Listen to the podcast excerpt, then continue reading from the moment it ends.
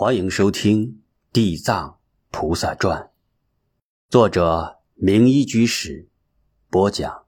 西莫，神任国仙，心意相缠。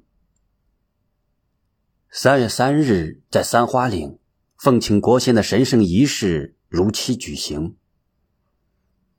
主角由圣猪郎换成了乔觉郎。的确。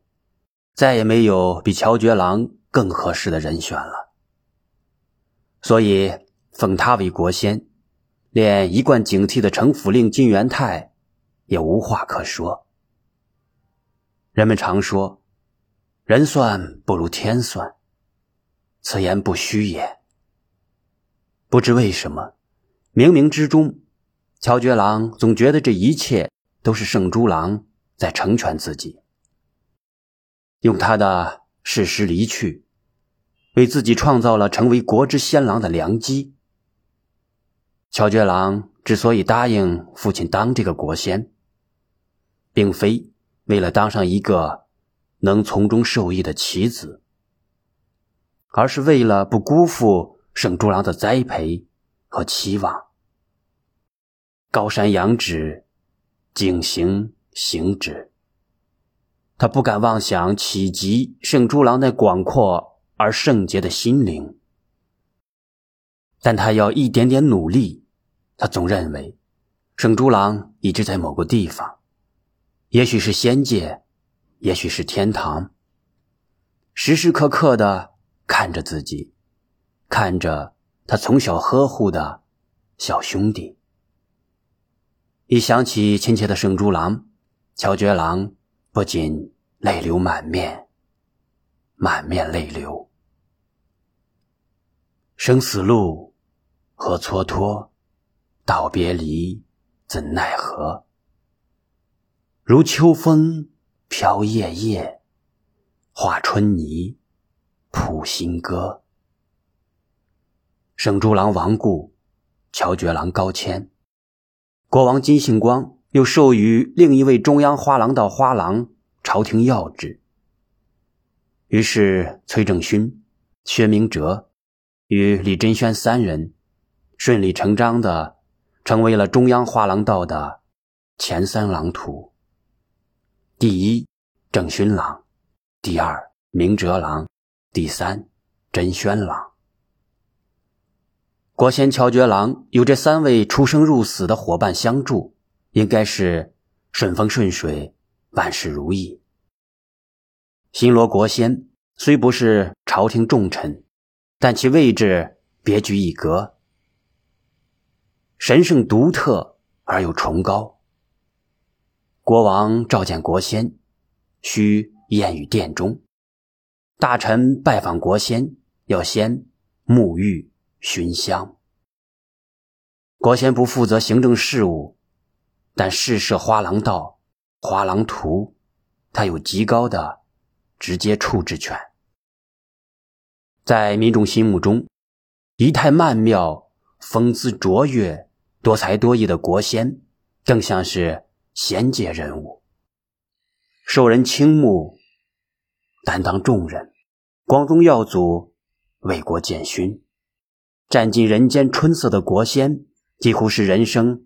最完美的选择，毫无疑问，在世人看来，他是世界上最美好、最快乐、最幸福的人。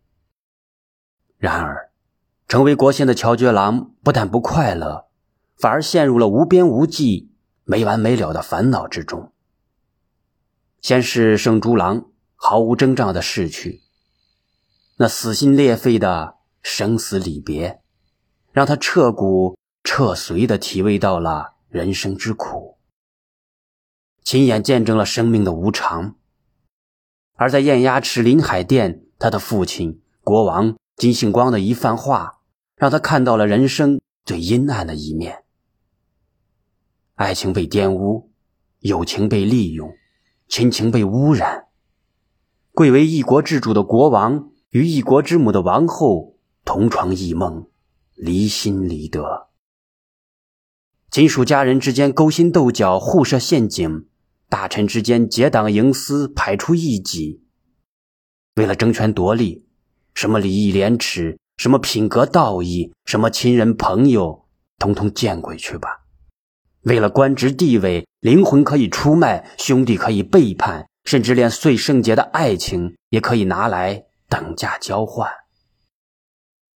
他震惊、震撼，心灵震颤，思想震荡，感受到了一种来自灵魂深处的悲哀与凄凉。